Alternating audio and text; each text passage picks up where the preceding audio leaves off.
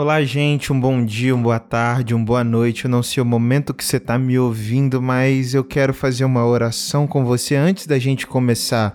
Gostaria que, se você puder, o local que você está, você fechasse os seus olhos e conectasse o seu espírito com Deus. Deus, poderoso Pai, eu te peço por essa vida que está ouvindo esse podcast, que sua presença esteja disponível agora. Tira toda distração, tudo aquilo que não vem do Senhor. Tira, Deus, toda ansiedade, tudo aquilo que tem tirado a paz dessa pessoa. E eu te peço, Deus, fala conosco, não só com ela, mas comigo também. Deus, em nome do Senhor Jesus, que a sua vontade seja feita através desse podcast, porque é tudo pelo Senhor, para o Senhor e por meio do Senhor. Amém. É um prazer te ter aqui, como eu disse no início. E eu quero falar com você a respeito de uma passagem que falou bastante comigo. Eu estava orando agora e acho que pode falar com você. Lá em Gênesis, capítulo 18, a partir do versículo 1, diz o seguinte: depois apareceu-lhe o Senhor nos carvalhais de Manri, estando ele assentado à porta da tenda, quando tinha aquecido o dia. E levantou os olhos e olhou, e eis três varões estavam em pé junto a ele, vendo-os correu da porta da tenda ao seu encontro, inclinou-se em terra e disse: Meu Senhor, se agora tenho achado graça aos seus olhos, eu te peço que não passes daqui. Traga-se agora um pouco de água e lavai os vossos pés e recostai-vos debaixo dessa árvore, e trarei um bocado de pão para que se esforceis o vosso coração. Depois passareis adiante, porquanto por isso chegaste até vosso servo. E disseram: Assim fazes como você disse. E Abraão apressou-se em ter com Sara na tenda e disse-lhe: Amassa depressa três medidas de flor e de farinha e faze bolos. E correu Abraão as vacas e tomou uma vitela tenra e boa, e deu ao moço que se apressou em prepará-la. E tomou manteiga, leite e a vitela que tinha preparado e pôs tudo diante deles, e eles estavam em pé junto a eles, debaixo da árvore, e comeram. Esse texto falou bastante comigo, porque em Gênesis faz uma representação que Deus desceu na terra. A Trindade, os três, três varões, Deus desce na terra para conversar com Abraão. Ou seja, eles tinham intimidade, eram amigos, e Deus veio ver seu amigo que estava aqui.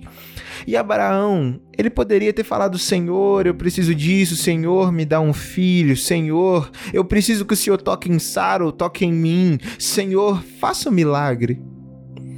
Só que Abraão não. O que, que Abraão entendeu? A presença de Deus é mais importante do que o que eu preciso. A presença do meu amigo precisa ser honrada na minha casa. A presença do meu amigo tem que ter o que o melhor que eu tenho para oferecer. Então Abraão começa desesperadamente buscar tudo que ele tem. Vai buscar uma vaca nova para oferecer, pega leite, pega manteiga, faz bolos, faz uma mesa, um banquete para Deus. Abraão sabia que de onde Deus vinha, aquilo era muito pouco. Só que Abraão, com o espírito de hospitalidade, ele como recebe um grande amigo, ele fala: "Meu amigo, sente-se à mesa comigo, não vá embora". O medo de Abraão era que Deus fosse embora antes deles poderem tomar um café juntos. Abraão podia ter pedido tanta coisa. Abraão podia ter falado com Deus tanta coisa. Abraão podia ter reclamado com Deus de tanta coisa, mas o que Abraão queria era simplesmente um momento à mesa com Deus. Era de Abraão dizendo para Deus: Deus, eu quero deixar tudo de lado. Tudo que está acontecendo aqui é pequeno. O Senhor está aqui, conversa comigo. Deus, eu quero saber o que o Senhor tem para mim. Senhor, fala comigo. Vamos conversar. Deixa eu preparar um café. Fica à vontade. Senta nessa árvore, fica na sombra enquanto eu volto. Por favor, não vá embora. Eu só tô indo para te oferecer o meu melhor. Abraão ele entendeu que o melhor que ele poderia fazer era receber a Deus na sua casa. E depois disso, depois que Abraão recebe a Deus, depois que eles estão à mesa conversando, Deus disse: Olha, e disseram-lhe: Onde está Sara, tua mulher? E Abraão disse: Está na tenda. E disse-lhe: Certamente tornarei a ti por esse tempo da vida, e eis que Sara, tua mulher, terá um filho. Abraão, eles queriam um filho, mas ele não pediu. Ou seja, Deus conhecia tão bem o coração de Abraão que Deus sabia do que Abraão precisava. Mas isso só foi permitido pela intimidade dos dois. Quando eles geram intimidade um com o outro, é o momento de uma visita. Talvez você está querendo que Deus visite a sua casa sem você ter ele como amigo. E que tipo de pessoa visita outra que nem conhece? Você não vai na casa de ninguém que você não tem conhecimento nenhum dessa pessoa. Você não vai na casa de, de ninguém se você não tem conhecimento nenhum de quem é essa pessoa. Ou seja, Deus desce na casa do seu amigo. E o que eu quero te perguntar hoje é: você tem se feito amigo de Deus ou somente usado Deus como uma ferramenta? Porque quando você usa Deus como uma ferramenta, a utilidade dele é aquilo que você usa e você usou ele como uma utilidade específica. Acabou aquela utilidade, você deixa a ferramenta de lado. Digamos uma pá. Você está puxando o cimento e jogando para um lado. Puxa o cimento e joga para o outro. E quando acabou o cimento, você deixa a pá de lado, porque acabou a utilidade de pá. Agora imagina a utilidade de Deus. Você está usando Deus só para as suas utilidades terrenas ou você tem querido se assentar com Deus para conversar com Deus? Quantos cafés você tem oferecido para Deus?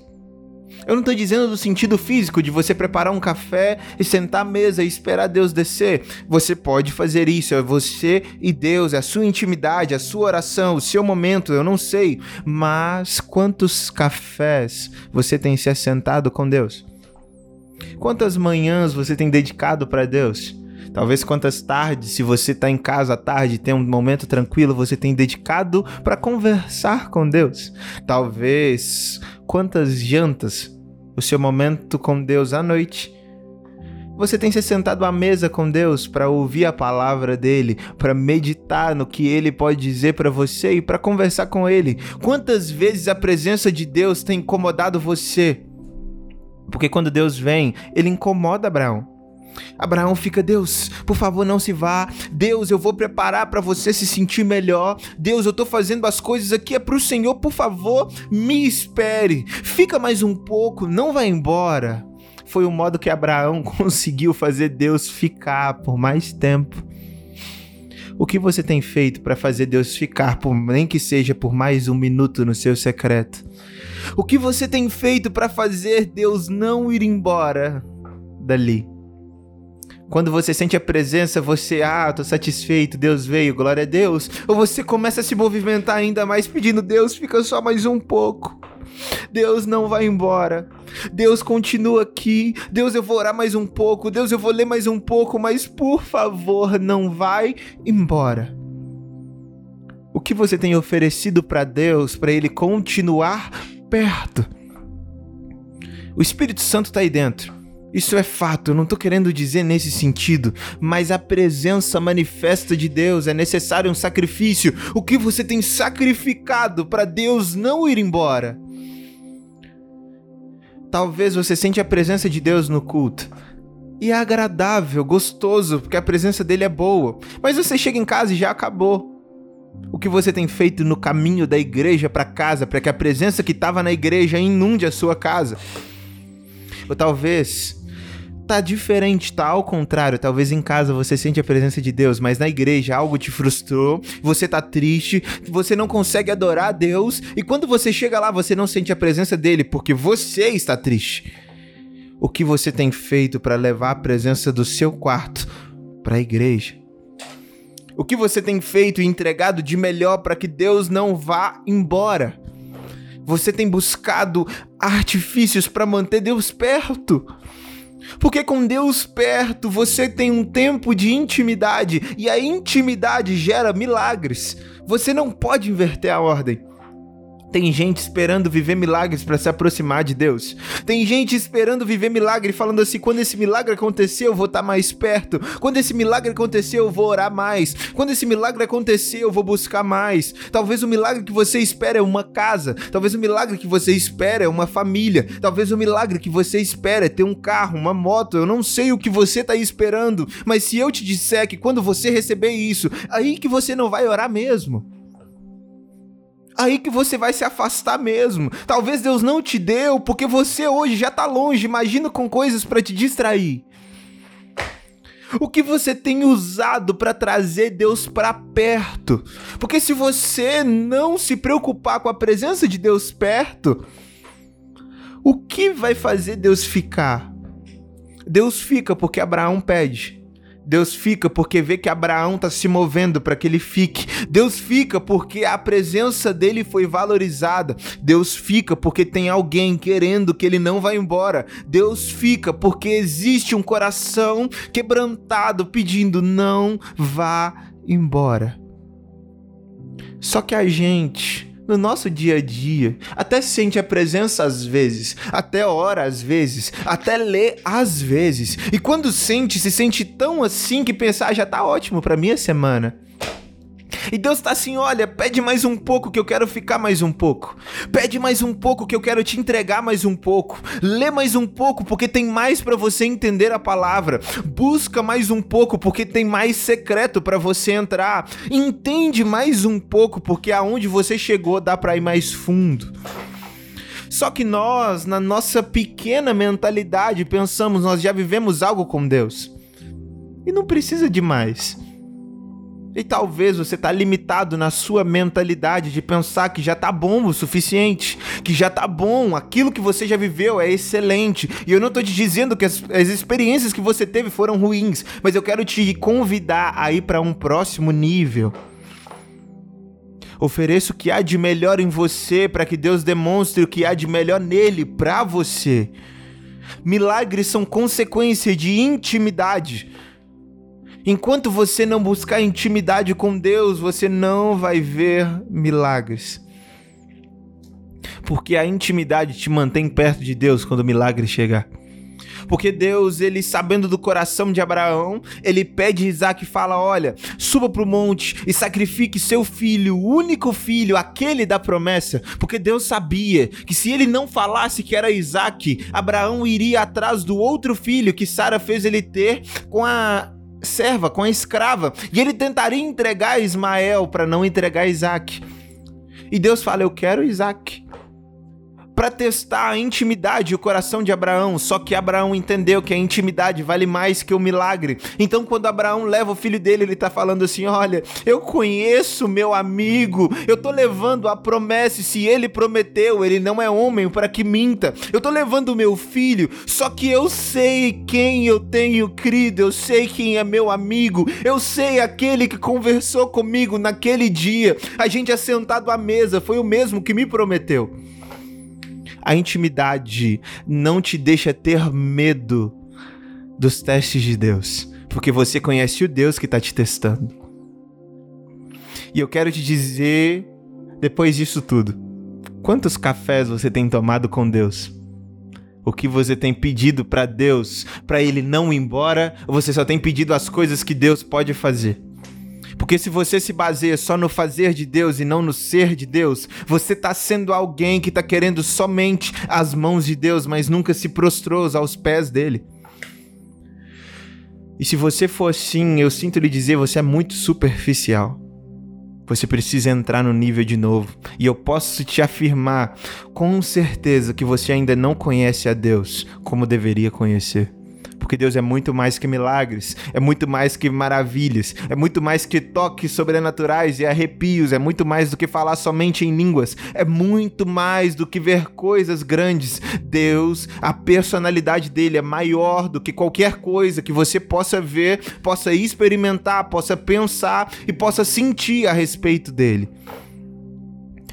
Aprofunde o nível, entra mais perto cria intimidade, toca no secreto, conversa só você e ele, senta na mesa, tem um momento de qualidade com o Deus que te prometeu que vai fazer infinitamente mais, mas não vá somente pela promessa, mas vá pelo Deus que está te prometendo. Não para no meio do caminho de conhecer a Deus pensando que aqui tá bom, tem mais um passo para dar. E quando você pensar em dar esse próximo passo, lembra do amigo que te prometeu que você daria o passo. Não tenha medo. Porque quando você conhecer a Deus, o medo já não vai entrar mais na pauta. Pode até soprar o vento, balançar o barco, mas você vai estar tá dormindo junto com Jesus, porque você entendeu. Se ele está dormindo, é tempo de dormir. Que o Senhor te leve a um próximo nível que a presença do Senhor seja tão agradável, mas tão agradável, que você entenda que não é mais sobre milagres, mas sobre a presença.